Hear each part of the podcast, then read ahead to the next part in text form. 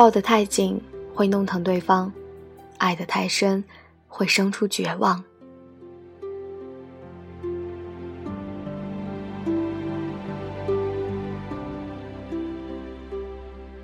醒来就听到女友在哭泣，打开灯，看到她蜷缩在床头，我心头有些烦躁。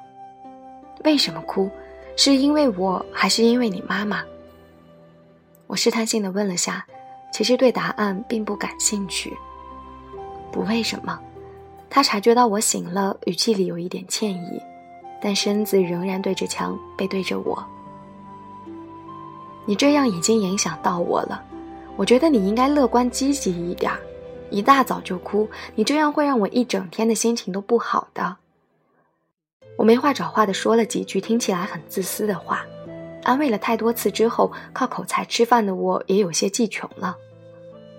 我知道这时候不管我说什么都是火上浇油，我正确的做法应该是抱住他，用力量融化他的悲伤。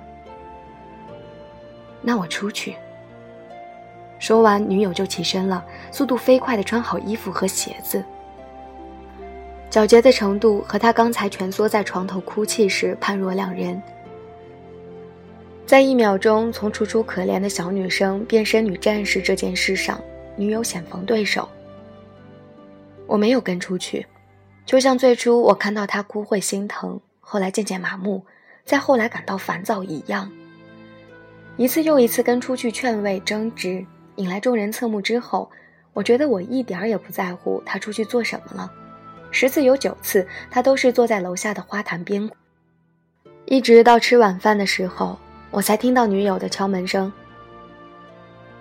关于敲门声，我和他有个约定：敲两下，再敲三下，循环往复就是我们；否则就是送快递的、抄水表的或者室友。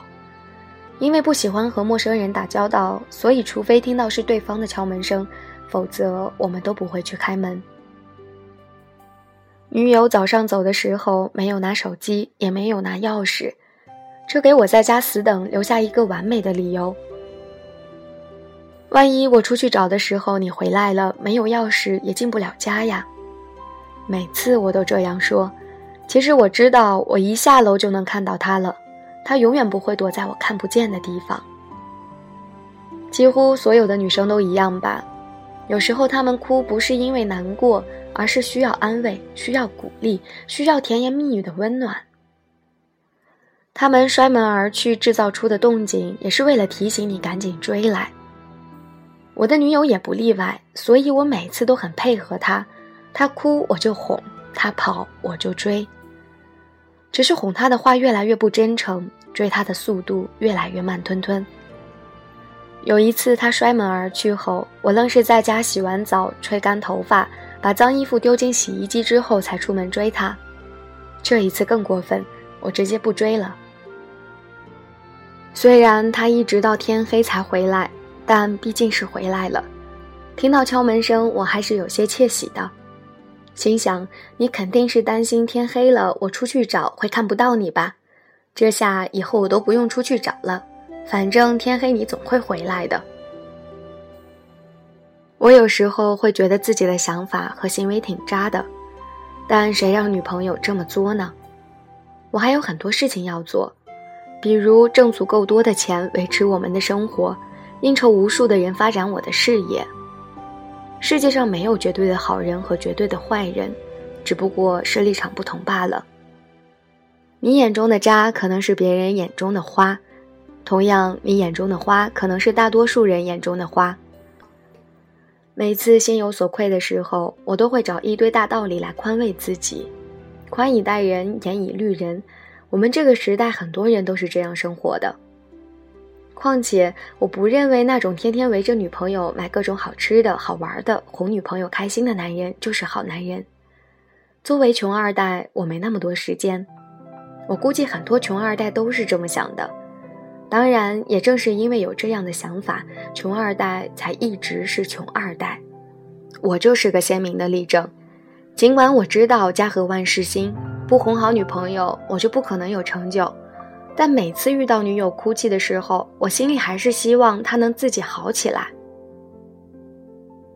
我以为他看到我这样，很快会离开我的。可是七年过去了，我们还是没有分手。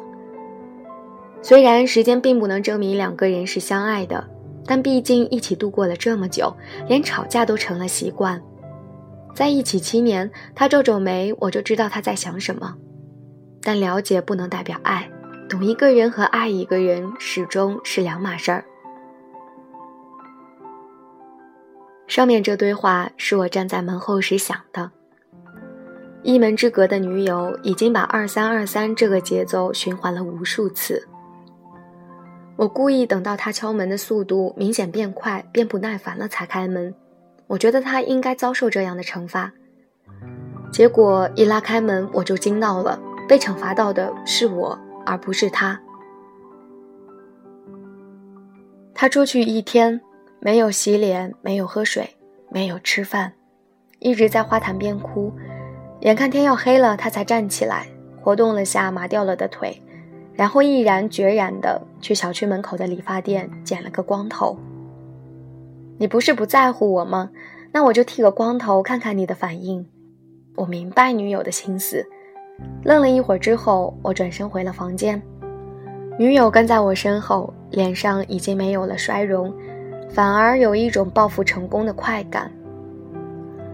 他用什么也没发生过的语调说：“我饿了，去做饭吧。”我煮了他最爱吃的番茄鸡蛋面，这是我最拿手的。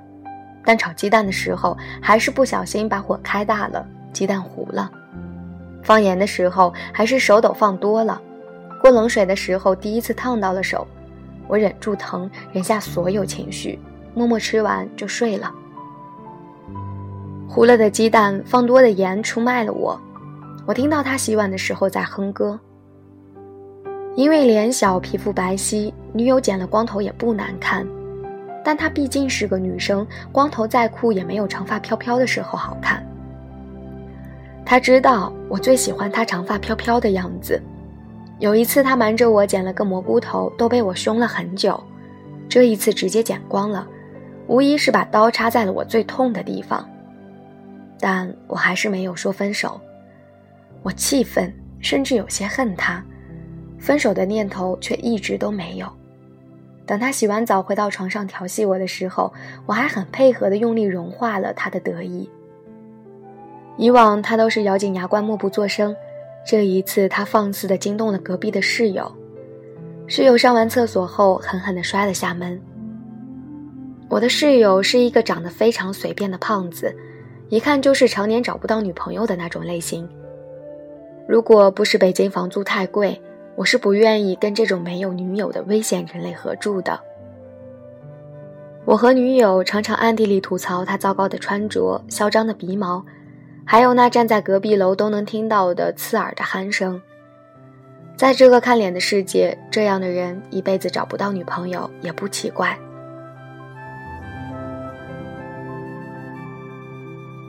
女友剃了光头之后，我给她买了帽子和假发。他心情好的时候会主动戴上，心情不好了就需要我把他哄开心了，他才戴上。为了不在朋友面前折面子，自从他剃了光头之后，我每次哄他都很认真，说出的每句话都会斟酌一下。我们的关系似乎又回到了刚开始恋爱时的样子。其实刚恋爱的时候，女友是不爱哭的。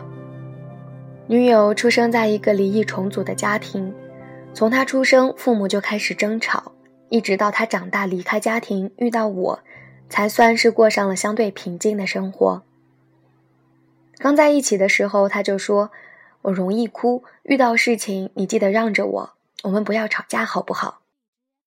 我满口答应，并且暗暗发誓要让他过上安乐祥和的生活。我觉得他以往的生活够不幸了。我应该是他人生的转折点才对。可惜好景不长，因为工作不顺，我有一阵子心情非常不好。跟他说话的时候，明显有些敷衍。当他拿起一件新衣服问我粉色好看还是白色好看的时候，我却在专心的玩着游戏。我过了好久才问他说什么，他嘴上说没什么，眼睛里已经写满了失望和委屈，但他没有哭。他那时候似乎也在跟自己较劲，他也说过和我在一起就不能哭之类的话。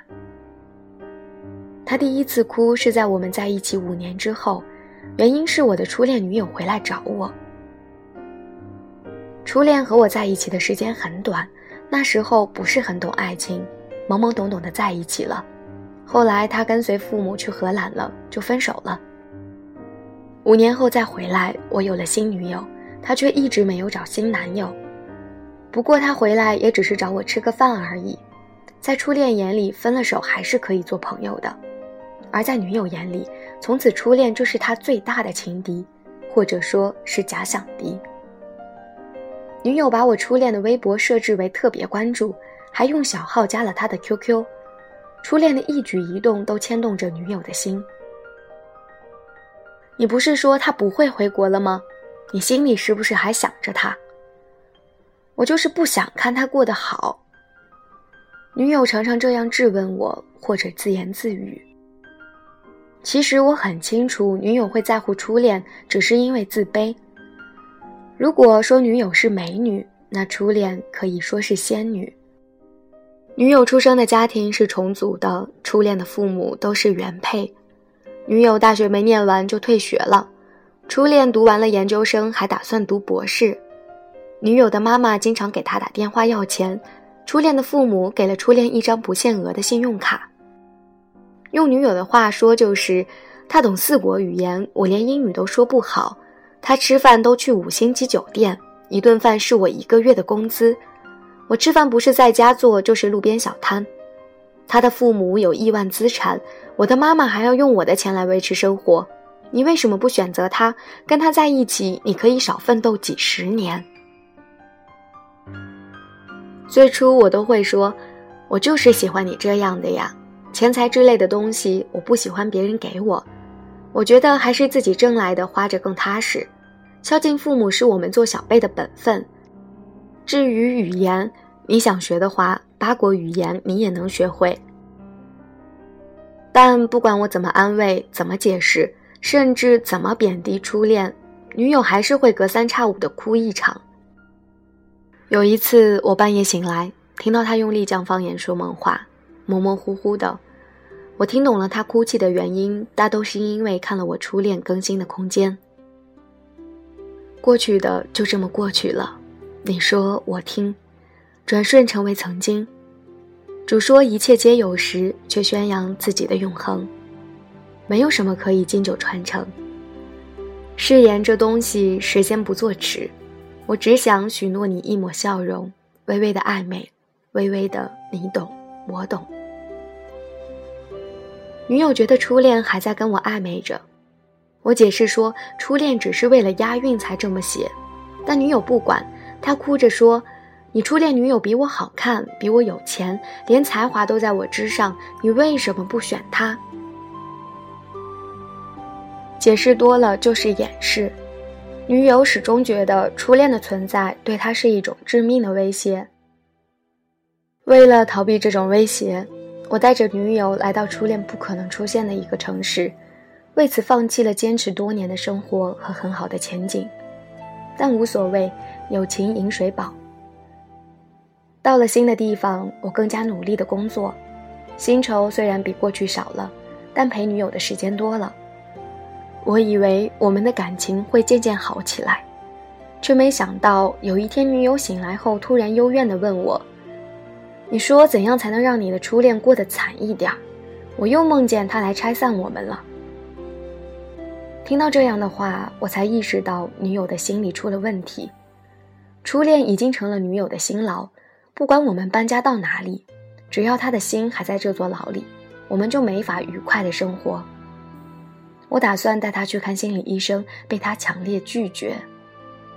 我只好自己翻心理学方面的书籍，然后试图用正能量拯救他。想要无视一个人，最好的办法是让自己变强，超越对方。等到你俯视都看不到他的时候，你对他的介怀自然会消失。可是我不想努力变强，那不知道要过多少年，我就想不费力气就看到他过得很惨。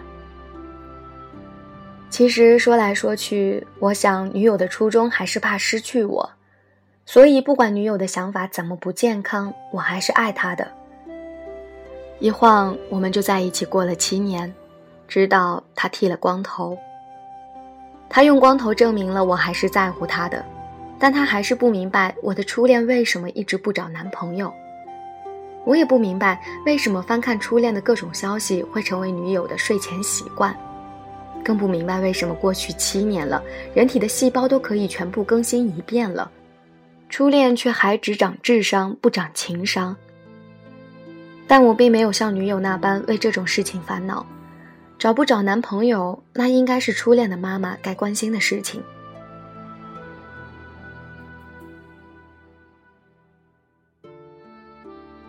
人的头发剃光了可以再长出来，人的感情用光了。就再也无法爱上任何人。几个月后，女友终于可以不戴帽子出门了，新长出来的头发乌黑浓密，比之前的好多了。我把手插进她的头发里揉捏，感觉比我刚认识她的时候更美了。你是不是只把我当做你的玩具？女友突然蹦出这么一句：“怎么会啊？你是我未来的妻子，也是我未来孩子的妈妈。”我们会永远在一起吧？当然，我们都已经在一起七年了。没隔多久，女友又把头发剃光了。她说：“她觉得她在光头的时候，我爱她更多一些。她觉得她剃了光头，才能吸引到我更多的注意力。”的确，一个光头在你面前晃来晃去，你想无视都难。他剃了光头之后，我就很少打游戏了。我把时间全用在了跟他一起挑选假发和帽子，挑选各种品牌的促进头发快速生长的药剂上。半年的时间，我从一个对头发一无所知的人变成了这方面的专家。我甚至觉得有天我秃顶了也不用发愁，我有上百种应急方法可以解决没有头发的尴尬。但是在他第二次剃光头发之后，我还是绝望了。你无法叫醒一个装睡的人，同样，你也无法治好一个装病的人。我始终不是万能的。我觉得我们需要分开一段时间。七年的形影不离让我们的关系变质了。我试着用他可以接受的方式把我的意思表达出来。他明白之后，果断地说：“那就分手吧，你去找你的初恋，他能带给你更多。”感情弄到这种地步，人容易疯掉。我开始喝酒，一开始是菠萝啤，然后是红酒、啤酒、白酒。我想喝醉了揍他一顿，却始终下不去手。有一天，我从超市买酒回来，刚一进门就看到室友的房门敞开着，女友坐在室友的椅子上，室友正在手把手教他打游戏。女友是个有洁癖的人。每次坐地铁、回家、开门、上厕所、坐公交，他都要带足了塑料袋和隔离垫。而这一次，他一屁股坐在室友那肥腻的身体摩擦过无数次的椅子上，不垫任何东西，还任凭室友肮脏的爪子捏着他柔软的小手。他最反感我打游戏，觉得在我心里游戏比他重要。而这一次，他看到我回来，竟说：“你先去做点饭吃吧。”我玩完这一局就回去。既然你已经不在乎我了，那我就跟你最嫌弃的男人在一起，在你最痛的地方插上一把刀，唤醒你对我的爱。我知道他是这么想的，只是这一次我不愿意配合了。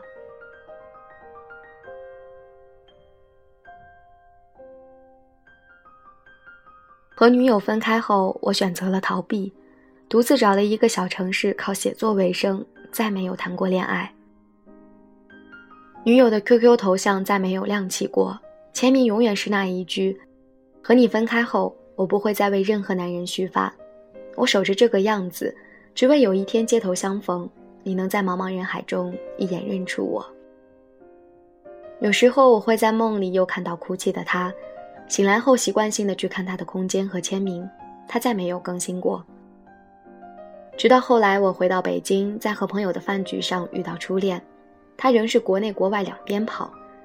他问起我跟女友的事情，我说早分手了，之后再没联系。初恋说，他去年结婚了，还邀请我去参加他的婚礼，我没去。